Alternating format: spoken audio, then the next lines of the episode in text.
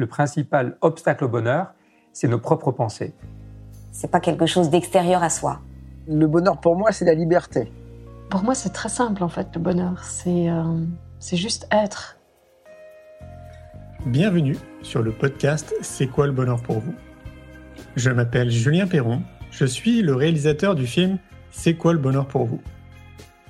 Pendant plus de 4 ans, je suis parti à travers le monde pour interviewer 1500 personnes autour de cette question fondamentale.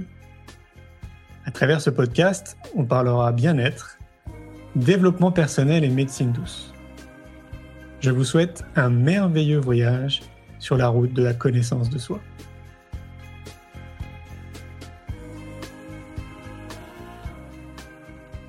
Aujourd'hui, j'ai le plaisir de recevoir Jean-Philippe Brébion. Jean-Philippe est le concepteur de la bioanalogie. Conférencier international, il est l'auteur d'un best-seller, L'empreinte de naissance, qui est devenu une référence dans le domaine du développement personnel. Je vous souhaite une belle écoute. Bonjour Jean-Philippe. Bonjour Julien. Merci de m'accueillir aujourd'hui à Grenoble. On est euh, au Parc Hôtel de Grenoble. Euh, alors comme tu le sais, je suis en train de faire le tour du monde autour d'une question pour moi qui est fondamentale sur le bonheur. Alors, c'est quoi le bonheur pour toi? Alors, le bonheur. Euh, je pense que d'abord, euh, ça serait intéressant de définir qu'est-ce que qu'est-ce que qu'est-ce qu'on entend par bonheur. ce qu'il y a de certain, la première chose pour moi dans le bonheur, c'est que on ne dépend pas de l'extérieur. C'est que ce que je suis, ce que je vis, ne dépend pas d'une chose extérieure. Donc ça veut dire que c'est quand je peux expérimenter la vie euh, en étant sans attente de l'extérieur, sans chercher à vouloir obtenir quelque chose, sans, intention de vouloir changer la réalité. Et, je crois que c'est, euh, pour moi, le bonheur, c'est d'abord un constat, le constat d'une expérimentation, de, d'une présence dans lequel on choisit chaque instant. Comme si à chaque instant de la vie, euh, je vais choisir ce que la vie me propose. Et, pour moi, ça serait ça. C'est ça le bonheur. Quand je dis ça serait ça, c'est ça le bonheur. Et, pour moi, je suis vraiment dans un état, euh, voilà, pour appeler bonheur, oui, quand je peux être dans cette, dans cette présence-là. Ça veut dire que c'est d'accueillir à chaque instant ce que la vie nous propose comme une expérimentation, hein, comme, comme une rencontre permanente. Alors, euh, c'est vrai que dans mon, dans mon travail, moi, j'ai créé un concept qui s'appelle la bioanalogie. Hein, ça fait 30 ans que je travaille sur ce concept. Et c'est un concept qui est, quelque chose qui n'est pas causal, hein, qui, est, qui est une approche non duelle de la vie.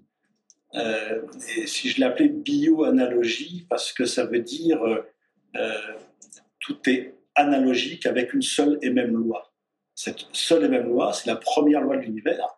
C'est-à-dire qu'on peut dire que le, la façon dont nous pouvons lire l'univers, c'est toujours une rencontre entre le temps et l'espace. Mais c'est pas que le temps et l'espace, c'est cette rencontre entre le temps et l'espace. Et, euh, toutes, les, euh, toutes les approches euh, séparent le temps et l'espace. Donc on reste dans la dualité, hein, où on va. Qu'est-ce que ça veut dire? Ça veut dire que on va interpréter, par exemple, la vie en positif ou négatif. Il m'arrive quelque chose, il m'arrive un événement, je vais lui donner une valeur. Une valeur, euh, ça c'est bien, ça c'est mal. Il, pleut, euh, ah, c'est dommage parce que je suis en train de partir en vacances.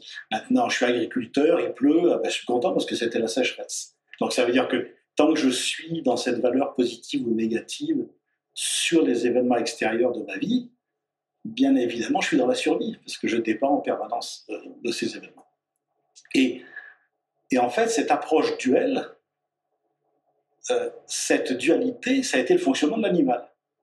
L'animal qui a, euh, qui a choisi, qui interprète les événements extérieurs. Est-ce que oui ou non, ce qui m'arrive, ce qui est en train de se passer, ça va assurer la survie.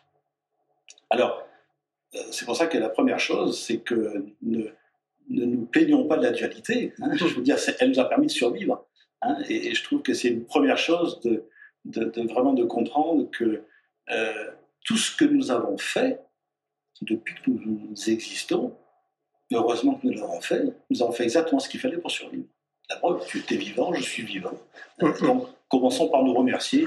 Et on n'est pas du tout sûr que si on avait fonctionné autrement, on n'est pas du tout sûr que, que, que nous survivons aujourd'hui. Certains disent que notre vie est la résultante de nos choix. Est-ce qu'il y a un rapport? Oui, mais ah ben, pour moi, c'est vraiment choisir à chaque instant ce que la vie nous propose. Donc c'est vrai que euh, je peux refuser. Il pleut, je suis en train de partir en vacances, il pleut, ah non hein, Qu'est-ce que je suis en train de faire? Je suis en train de me priver d'une expérimentation.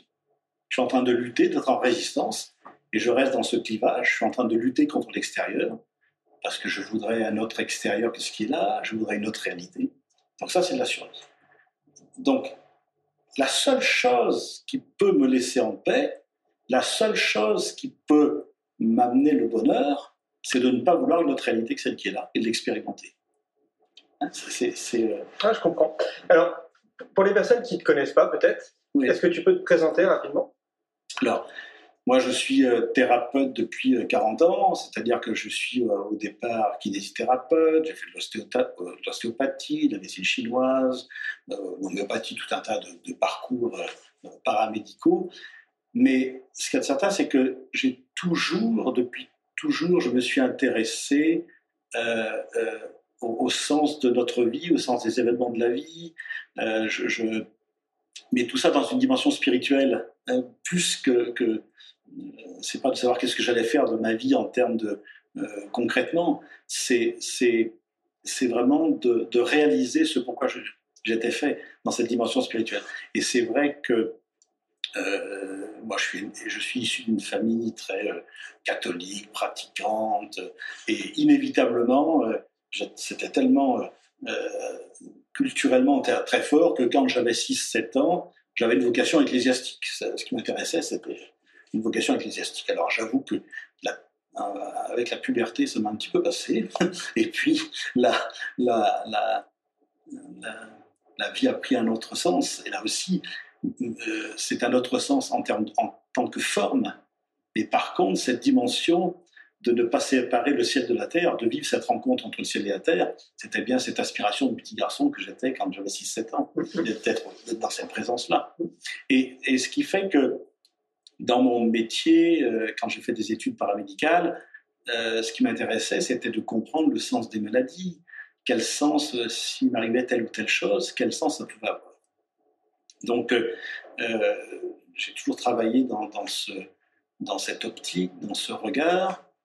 Dans mon parcours, en 95, j'ai rencontré la biologie totale, donc qui a été, je cohérence tellement extraordinaire, d'une rigueur et d'une cohérence tellement extraordinaire que j'ai vraiment eu aucune difficulté à, pouvoir euh, euh, comprendre la biologie totale. C'était déjà, euh, comment dire, pour moi, cette, ouverture du regard, elle était, déjà là. simplement, c'est que c'est venu donner une, cohérence parfaite. Et, et donc, j'ai, pendant un moment, dans les années 95-2000, j'ai été un très bon entre guillemets, je veux dire, euh, thérapeute de, de, biologie totale, on va dire. Et, euh, mais en fait, ce qui m'intéresse, ce qui m'intéresse, et, plutôt ce qui me dérangeait, c'était de travailler sur le conflit. Parce qu'en fait, le, pour moi, le conflit, il est lié à une cause, qui elle-même a une cause, qui elle-même a une cause, etc. Et puis, le conflit, ça nomme justement cette euh, opposition avec l'extérieur. Ça veut dire que c'est bien, nous sommes en conflit parce que nous voulons une autre réalité que celle qui est là. Et tant que nous restons dans le conflit, euh, ben euh, la conscience ne peut pas évoluer. Et ce qui fait que ça m'a permis, donc ça fait une trentaine d'années que je, des séminaires, et ça m'a permis de découvrir quelque chose qui s'appelle l'empreinte de naissance. Donc c'était mon premier livre. Et c'est un livre qui, euh, euh, qui fait école, enfin je vais dans le sens où c'est un cycle biologique de 27 mois qui va être euh, une structure, mais c'est comme une entité. Il ne faut pas le regarder comme chronologique. Hein. C'est un principe qui va se, de 27 mois en 27 mois se renouveler et, se, lire, qui va être un pro, nos, programmes de naissance. C'est-à-dire que nous sommes 100% programmés Mais nous sommes 100% libres de vivre ce programme soit dans la dualité, soit au contraire qu'il soit le support de, notre créativité. Ça revient à s'adapter? Alors, s'adapter, pour moi, c'est de la dualité. Ça, si je m'adapte, c'est que je suis en train de restreindre quelque chose de moi. Pour moi, j'ai pas à m'adapter, j'ai à intégrer ce que la vie me propose.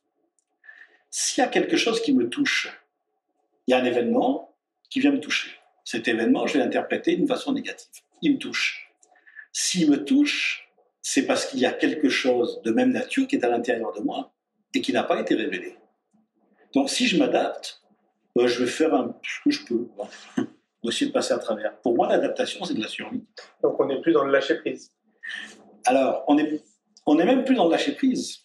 on est, on est dans, parce que lâcher prise, pour moi, c'est pas une action, c'est un constat. On est dans, une, dans l'intégration. Ça veut dire, c'est vraiment à chaque instant de venir se resituer dans ce qui vient de nous toucher. La, vie me propose quelque chose et je me repositionne, de choisir chaque instant. Si je choisis chaque instant, alors ça lâche prise. Et c'est pas moi qui lâche prise. Souvent, je, prends l'exemple. J'imagine, euh, Julien, que tu me, tu dises que oh, t'es, t'es vraiment un paresseux, tu, tu, tu fais rien, etc. Et ça me touche. Alors, je veux dire, ça me touche, parce qu'en plus, je travaille énormément, je, je- comme toi, tu vois, ça me touche. Si ça me touche, c'est parce que je suis donc en train d'interpréter ce que tu viens de me dire comme négatif, puisque ça ne me convient pas. Donc, je voudrais que tu me dises autre chose. Maintenant, si je me dis, OK, euh, il me traite de paresseux, ça me touche. Donc il y a quelque chose de même nature en moi, quelque chose de neutre. Cette rencontre entre le temps et l'espace, entre l'intérieur et l'extérieur, quelque chose de neutre qui n'est pas mis en conscience. Alors, je vais prendre le mot paresseux. Comment dire le mot paresseux d'une façon neutre? Ben, Le paresseux, c'est celui qui fait juste ce qu'il y a à faire, ni plus ni moins. Et c'est ça. C'est toute la difficulté dans ma vie en ce moment, c'est de faire juste ce qu'il y a à faire. Toute ma difficulté, je suis dans, l'idée que les choses dépendent de moi, que, je suis dans l'urgence, en train de courir de tous les côtés. Ah Donc ce que tu viens de me dire me, raligne sur, réaligne sur mon être. C'est exactement ça. Exactement ce que je suis. J'ai juste à faire juste ce qu'il y a à faire et de m'abandonner à la vie. À ce moment-là, ça lâche prise ça pardonne. C'est pas moi qui te pardonne, j'ai pas à te pardonner, puisque je suis pas offensé. Parce qu'autrement, si je te dis je te pardonne, mais recommence pas, Mhm. ça veut dire que je considère que j'ai été offensé. Est-ce que tu as, des outils à, à transmettre par rapport à ça? Parce que, euh, bon, tu sais, moi je suis tombé dans la marmite quand j'étais petit, mes parents étaient déjà dans les médecines alternatives, Oui. donc ça me parle. Mais on est quand même face à une population qui est en demande d'information. Est-ce que tu penses qu'il y a des outils par rapport à ce que tu dis? Alors, dans la biologie, j'ai développé, oui, des outils. Des outils euh, très, très, très rigoureux, très précis, et qui ne sont pas des outils de dualité. Ce ne sont pas des choses, des, outils qui font référence à la cause. Parce que, comme je viens de te dire, pour moi, ces trois plans appartiennent à une seule et même réalité. C'est-à-dire cette rencontre du temps et de l'espace, c'est une rencontre entre le temps et l'espace. Mais je pourrais dire, il y a l'intérieur, l'extérieur et la limite, la rencontre entre les deux. Donc, il n'y a pas un élément qui est plus important que l'autre. Et un seul disparaît, c'est la totalité qui disparaît. Alors, juste avant de te donner d'autres outils, si je dis l'applaudissement, par exemple, si je dis un applaudissement, avec mon mental, je vais dire c'est un applaudissement, c'est 50% de main droite, 50% de main gauche. Donc, normalement, tu devrais entendre la moitié d'un applaudissement. Et non, c'est 100% de main droite, 100% de main gauche et 100% de rencontre un seul des éléments disparaît, c'est la totalité qui disparaît. Donc, même deux, deux mains, sans la rencontre, ça ne fait pas deux tiers de l'appla- de l'applaudissement. Donc, les outils que je propose, ce sont des outils qui font référence à la conscience et qui ne font pas référence à la cause. Donc, déjà, l'empreinte de naissance. Notre empreinte de naissance, elle est faite de, de- des 18 mois précédant la naissance et des 9 mois après. Mais jour pour jour, c'est-à-dire a il y a, ce sont des, c'est très rigoureux, il y a quatre dates très précises, mais qui ne se lisent pas d'une façon chronologique. Donc nous avons une empreinte qui a une forme, qui est un principe. Et on va apprendre à lire cette empreinte au travers de nos événements de vie, de voir quel est ce principe qui ressurgit au même instant, au même moment. Donc ça, c'est déjà un outil qui est absolument extraordinaire. Il y a, un cycle dans, ce livre de l'empreinte de naissance. Euh, à la page 123, il y a le cycle structurel de biologie, quand on commence à poser ces événements, on s'aperçoit que nous reproduisons le principe neutre de ces événements toujours au même endroit. Donc ça, c'est une première chose. Alors ensuite, j'ai trouvé, j'ai nommé ce que j'appelle la loi du principe. Cette loi du principe, c'est que toute existence, toute manifestation existe sur trois plans, ni reliés, ni séparés, appartenant à une seule et même réalité, et ayant en commun un élément neutre, immatériel, insaisissable et omniprésent. Ça, c'est la loi du principe. Donc déjà, chaque événement, il faut apprendre à le rencontrer de cette façon-là, d'une façon neutre, et de trouver ce principe neutre immatériel, insaisissable, parce que c'est lui qui va permettre cette rencontre. C'est lui qui va permettre l'expérimentation. C'est lui qui va permettre cette présence, d'être dans cette expérimentation de la présence. Donc ça, c'est cette loi du principe. Et puis, l'autre outil, c'est euh, à partir de cette empreinte de naissance, nous avons quatre dates fondatrices qui vont nous donner une clé. Alors, une clé chiffrée ça ressemblerait à de la numérologie. Mais je ne suis pas numérologue et ce n'est pas de la numérologie. Hein. Mais cette clé chiffrée, c'est un archétype, un archétype de fonctionnement.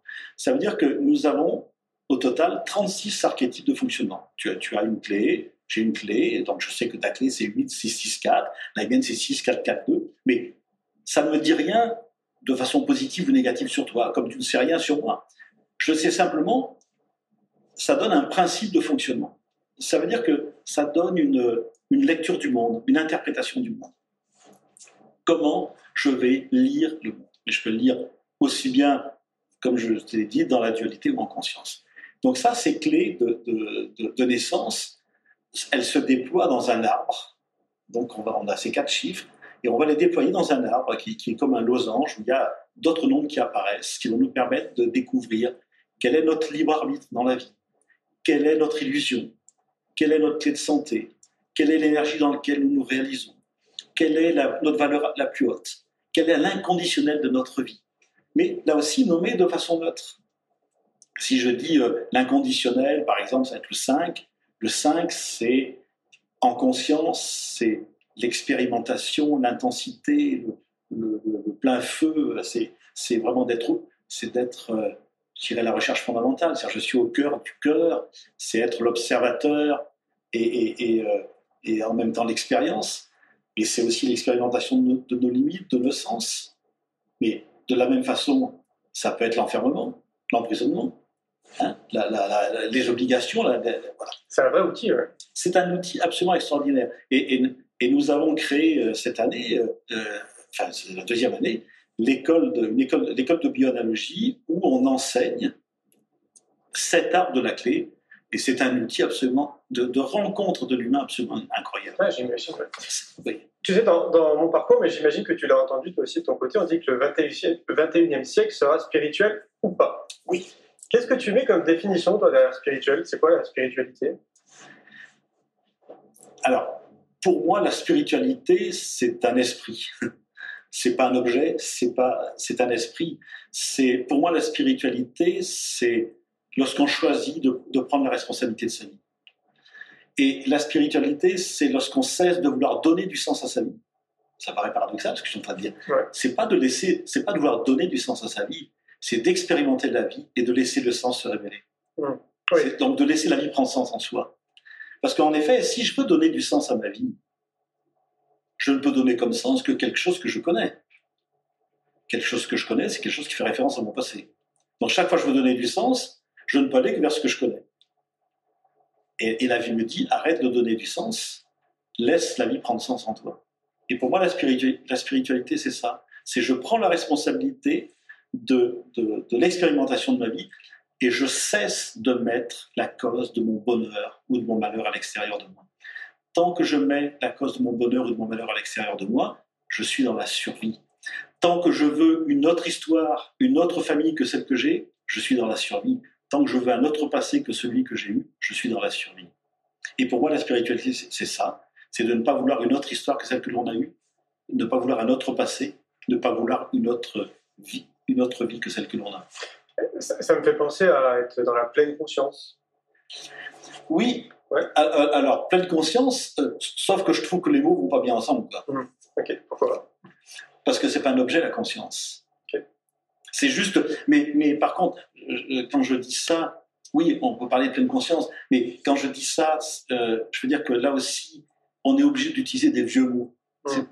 Des, des, mots de la dualité. Parce que le mot plein fait référence à la dualité. Et la conscience, c'est ni pleine ni vide. Ouais. Est... Mais il faut juste savoir qu'on utilise des vieux mots. Alors, il faudrait dire quoi? Je sais pas. Je sais pas. Il faut juste savoir que quand on dit pleine conscience, c'est pas quantitatif. Ouais.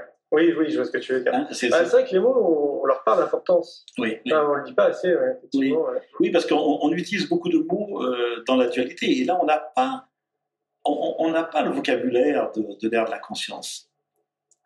Je veux dire que les, les 2000 ans qui viennent de passer, on a, on a développé, compris tout le fonctionnement de la biologie de l'animal. C'est l'animal, de l'animal en nous. Ça veut dire que oui, on a mis en conscience le fonctionnement de l'animal. Pour moi, regarde, la biologie, l'étude des cellules, l'étude, c'est de la biologie, c'est de l'animal. La psychologie, c'est du comportement animal. La psychanalyse, c'est du comportement animal. Et nous, donc ça veut dire que nous commençons l'ère de l'homme. Ce qu'on appelle l'intelligence, c'était le propre de l'animal. L'animal, il a été capable de, oui ou non, de, nous permettre de survivre. Et quelle intelligence extraordinaire nous a permis de survivre. Et, c'est maintenant, avec toutes les découvertes, de la, par exemple, de toute la physique quantique, ça nous ouvre dans une dimension qui n'est pas causale. Et, ça veut dire que là aussi, euh, là on est dans le, début de l'ère de la conscience, de cette non, de cette non causalité, et c'est donc euh, de cesser d'être dans dans l'idée que si je vais pas bien, ça vient de mes parents, de mes grands-parents, de mes arrière-grands-parents, de la 15e génération. Non, pour moi tout ça appartient à mon instant présent. Donc nous commençons l'ère de la conscience, mais ça ne peut pas se justifier, ça ne peut pas s'argumenter ça ne peut que se partager. Ou se vivre. Se vivre, oui, c'est ça. Mais je ne peux pas le prouver. Je ne peux rien prouver de mon expérience. Je ne peux que le vivre. Et donc, on ne peut que témoigner. Tu as l'ère de la conscience, c'est l'ère du témoignage. Mmh. Ouais, c'est vrai. Ouais.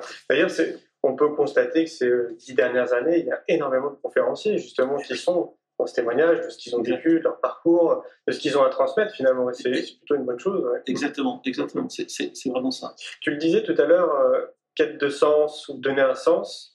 Euh, J'ai le sentiment aussi que globalement, la société a envie de donner un sens, un sens à sa vie, un sens à son activité professionnelle, un sens euh, à tout. Quoi. Tu le constates aussi de, de ton côté? Et c'est le, le, vocabulaire courant, on entend ça de tous les côtés. Donner du sens, donner du sens. Et, et là aussi, euh, j'aimerais bien qu'on puisse euh, s'ouvrir un autre vocabulaire il n'y a rien à donner, il y a à expérimenter. Plus on veut donner du sens, moins on laisse le sens se révéler. Ouais, c'est vrai. Ouais. C'est hein une certaine forme, peut-être même de boulimie. Oui, oui. Ouais. Il y a, ils font des stages sur stages, euh, etc., etc. Je suis pas sûr que ce soit une bonne chose. Ouais. Alors, oui, euh, on peut se poser la question. Au moins, il y a déjà, euh, il y a cette ouverture, et c'est ça qui est important. Il y a, il y a le, cette aspiration à autre chose. Donc, et, et ça, on ne peut que s'en que réjouir. Hein. Mais là aussi, mais il faut réajuster. C'est normal aussi qu'on traîne encore les, les, les, les, les, les mécanismes de l'actualité. Je veux dire qu'on on, on aborde encore euh, euh, la vie dans, dans, cette dualité. Je veux dire que c est, c est, ça fait 2000 ans qu'on qu fonctionne dans cette, dans cette notion de bien de mal. Tu sais, dans l'empreinte de naissance, justement, donc cette, cette approche qui est tout à fait novatrice, un concept très particulier, donc, pour moi, il n'y a rien à déprogrammer. Il n'y a rien à déprogrammer. C'est-à-dire que c'est ce programme, il ne veut pas, d'abord, il ne peut pas être déprogrammé. Et c'est juste de le révéler en nous, d'en prendre conscience. Et, et, je me suis aperçu qu'il y a plein de gens que je ne connais pas, mais qui ont lu l'empreinte de naissance et qui vont faire des séminaires avec, sur l'empreinte de naissance en disant, venez, on va, on va, on va apprendre à déprogrammer les programmes négatifs de notre naissance. Mais pour moi, il n'y a aucun programme négatif positif. Oui, puisqu'on est pur. On est neutre, Ouais. c'est un principe neutre. Bah, ça me fait penser à une chose, je ne sais pas si euh, vous êtes au courant, mais on a envie de créer une école pour les enfants, Oui, euh, une école de la maternelle jusqu'au bac, Ah. que j'appelle moi une école alternative, euh, précisément l'école de la vie, au bien-être. Et mon constat, il part de ma propre expérience. Moi, quand j'étais petit, euh, on me mettait de côté, quoi, en gros, hein, je n'étais pas comme les autres. Je faisais des câlins aux arbres et tout, donc tu vois, j'ai- j'étais pas comme les autres. Et donc, ce que je vois avec le temps, c'est que l'éducation nationale n'a pas évolué, que Montessori n'a pas évolué, Steiner, Freinet non plus, n'ont pas évolué, donc il y a tout à refaire. Et ça me fait penser à ça parce que mon constat, à force de voyager, je crois que ça fait 25 ans, j'en viens depuis au moins une bonne dizaine d'années à me dire que tout part de l'éducation. Ah. L'éducation est, est vraiment à refaire. quoi. Qu'est-ce que tu penses de tout ça? Mais Je, je ne peux que souscrire à ce que tu dis, un peu, à- et tu vas comprendre pourquoi. Moi, depuis euh, plus de 15 ans, je vais dans l'Himalaya, euh, dans cette vallée, dans une vallée, la vallée du Spiti, qui a été le berceau du bouddhisme tibétain. Et une de mes, la première chose, quand j'ai fait cette rencontre avec ces gens dans l'Himalaya, ça a été de créer une école. Ah, chouette Ça a été de créer une école et de créer un centre de partage avec euh, un groupe qui s'appelait le ICE Group, qui était information, édu- éducation et communication. Hein, donc euh, voilà, donc euh, donc c'est vraiment, euh, bien évidemment, tout commence là. Et, et regarde, si on pouvait, c'est même pas si on pouvait, hein, juste le fait de d'éduquer un enfant dans la non-dualité. Eh oui, que tout ce qui te touche, ça ne parle que de toi. Et, et on le voit bien. Moi, je vois avec tous les, les- les formateurs que nous avons là maintenant, enfin toute l'école que nous avons créée. Donc, euh, il y en a qui sont parents, ils ont des enfants. Mais avec leurs enfants, ça devient un jeu parce que les enfants eux-mêmes, ah, il t'arrive quelque chose, ah, alors euh, ça parle de toi, de, de quoi ça parle? Est-ce Ouais. que tu lui dis de quoi ça parle? Justement, c'est dans ce sens-là qu'il faut aller. Bien Parce sûr. que je dis souvent, c'est bien d'éduquer les enfants, mais si les parents derrière ne suivent pas, ça sert à rien.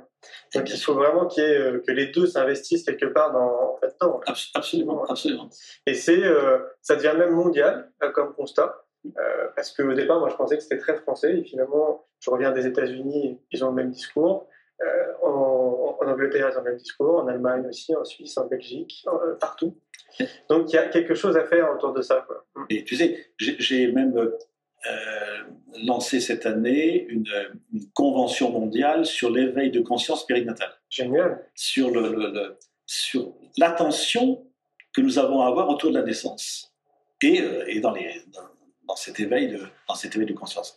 Et euh, donc il y a une convention qui circule, donc les gens ont signé cette convention pour donner l'information que ce qui se passe autour de la naissance est important. Rien que ça, rien que ça, c'est même pas de dire encore comment.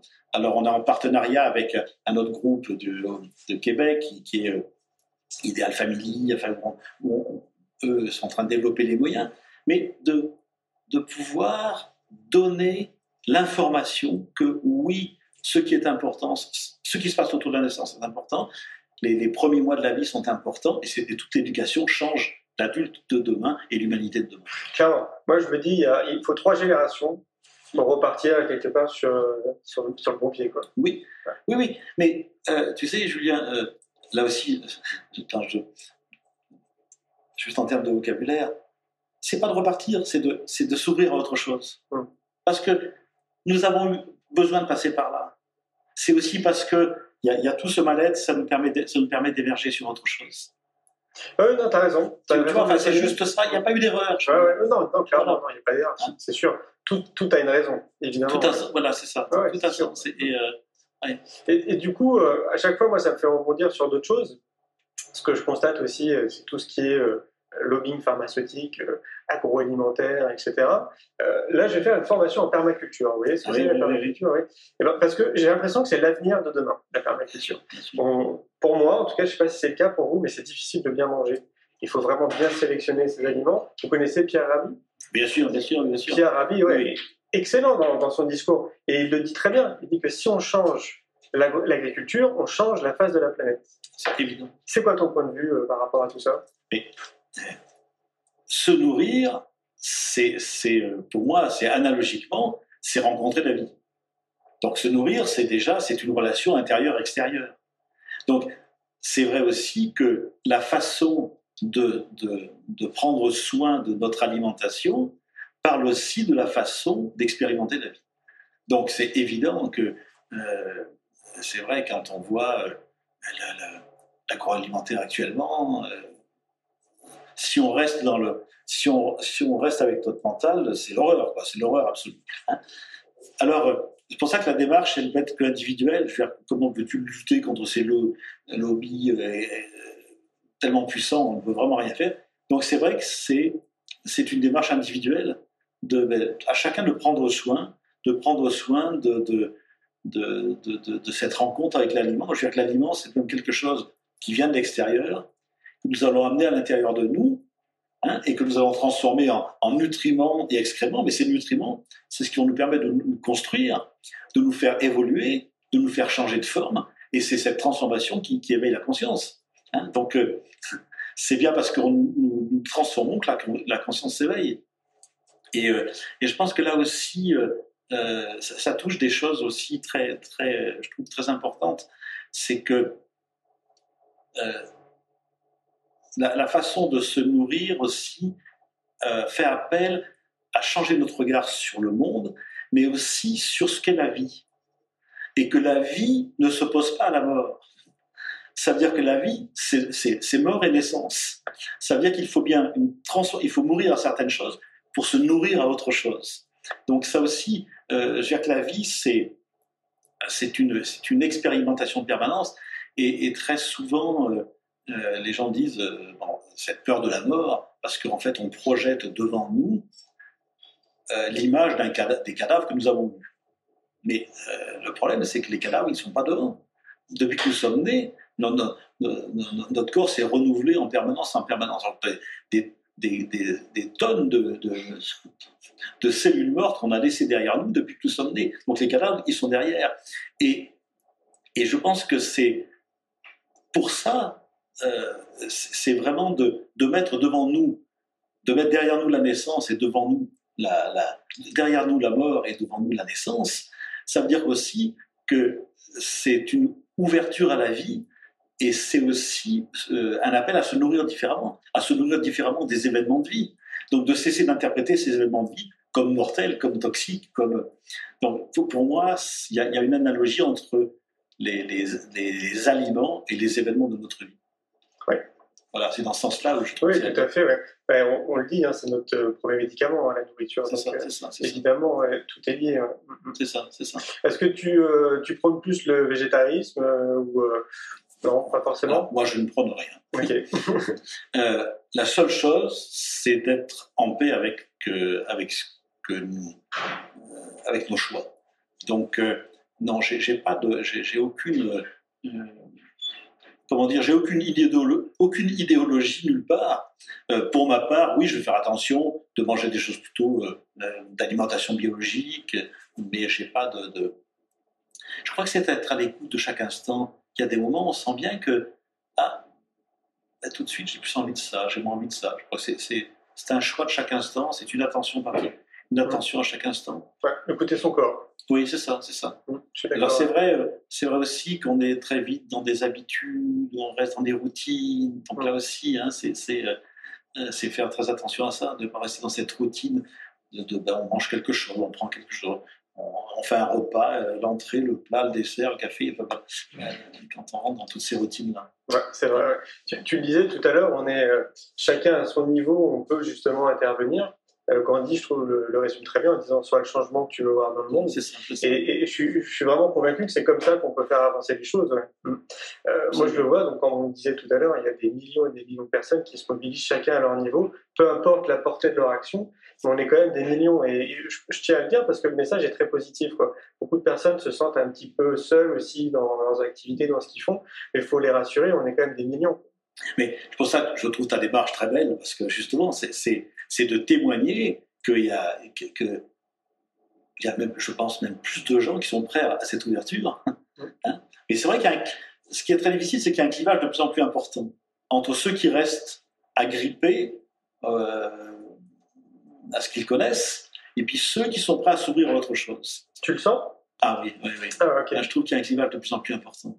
Comme un changement de paradigme? Oui, changement de paradigme, et puis en même temps, euh, de découvrir aussi que euh, ce, qui, ce qui vient nous éveiller, mais ça peut être n'importe qui. Ça peut être euh, quand je vais acheter mes croissants le matin, ah, la réflexion d'une personne à côté de moi. Ah, quel, éveil Clairement, ouais. Justement, en parlant de ça, est-ce qu'il y, a des personnes ou peut-être des citations qui t'ont inspiré jusqu'à présent ou qui continuent à, t'aider ah tous les jours Il y a eu deux phrases pour moi fondamentales dans ma vie. Euh, d'abord, de par ma culture euh, euh, très catholique, donc il y avait Théard Chardin. Alors Théard Chardin, quand j'avais 12-13 ans, on parlait de Théard Chardin, d'autant plus que je suis auvergnat, il était né à Clermont-Ferrand, et en plus il était un petit peu un, hérétique du, XXe siècle, hein, considéré Et une phrase, la vie est expérimentation. Et j'avais 13 ans, 14 ans. Et cette phrase m'a touché. Je me dis, mais je trouvais ça puissant, mais je savais même pas ce que ça voulait dire. Tu, comprends? Je savais pas ce que ça voulait dire, mais ah là, il y a vraiment quelque chose de vivant, de puissant. La, vie expérimentation. Donc ça, été une des premières phrases qui m'a touché. Et puis quelques années après, un jour dans une librairie à Paris, je rentre dans une, rue de Seine, le courrier du livre, je me rappelle, et par hasard, je tombe sur un livre de Schwaller de Lubick. Alors Schwaller de Lubick, euh, sa femme euh, Isha va écrire Bac d'ici dans la Poichiche, il a plus connu que lui. Lui a, été, un scientifique et en même temps il a, euh, tout un décodage du, temple de Karnak en, égyptologie. Et c'est une des dernières phrases de sa vie où il dit à propos du réel ah, il ne faut rien imaginer. Il faut se taire et écouter dans le silence sans vouloir voir et accepter le rien, car ce que l'humain appelle le rien, c'est cela qui est réalité. Et là, je crois que c'était la première fois de ma vie je sentais une phrase où je me reconnaissais complètement dedans. Et c'était, euh, j'avais 16 ans, donc euh, il y a 50 ans. Hein. Euh, et cette phrase n'a fait que de prendre une extension de plus en plus forte et une puissance extraordinaire ce que l'humain appelle le rien, c'est cela qui est réalité. Et, ce qui fait que toute la biologie tourne sur, ce, sur, ce, sur cette, euh, cette phrase, j'allais dire, dans le sens où c'est vraiment cette expérimentation de ce principe neutre. Et, tant que nous allons mettre la cause de notre bonheur ou notre malheur à l'extérieur, nous, ne, pourrons pas, euh, nous ne pourrons pas être dans la vie. Et, et cette expérimentation du rien, le problème c'est que on, entend ce rien, ce vide, encore avec un, regard duel, ce, vide par rapport au, plein. Mais ce rien, ce vide, c'est la, physique quantique qui nous fait découvrir, c'est un vide relationnel, c'est un vide de rencontre, et toute l'énergie, elle est là, et tout est là. Et c'est pour ça que la vie, c'est bien à chaque instant d'être dans cette expérimentation, de, se, situer, de choisir chaque instant, sans vouloir une autre réalité que celle qui est là je choisis exactement ce qui est là tout de suite. Et c'est ça cette expérimentation dans le vide. Sans attente, sans obligation, sans intention, sur l'extérieur. Merci beaucoup Jean-Philippe. Merci Julien de ce très bon moment passé avec toi. et, bravo, et bravo pour ta belle entreprise. Merci, à bientôt. À bientôt Julien. Un grand merci pour votre écoute. J'espère que vous avez passé un bon moment avec nous. Je vous invite à prolonger l'expérience en regardant mon film C'est quoi le bonheur pour vous? Vous le trouverez assez facilement sur YouTube. Si vous souhaitez ancrer davantage les choses, nous avons créé le jeu de cartes C'est quoi le bonheur pour vous? Qui vous permettra de mieux vous connaître et de mieux connaître les gens avec lesquels vous allez jouer de manière ludique et bienveillante. Vous me retrouverez assez facilement sur les réseaux sociaux si vous souhaitez qu'on échange en direct.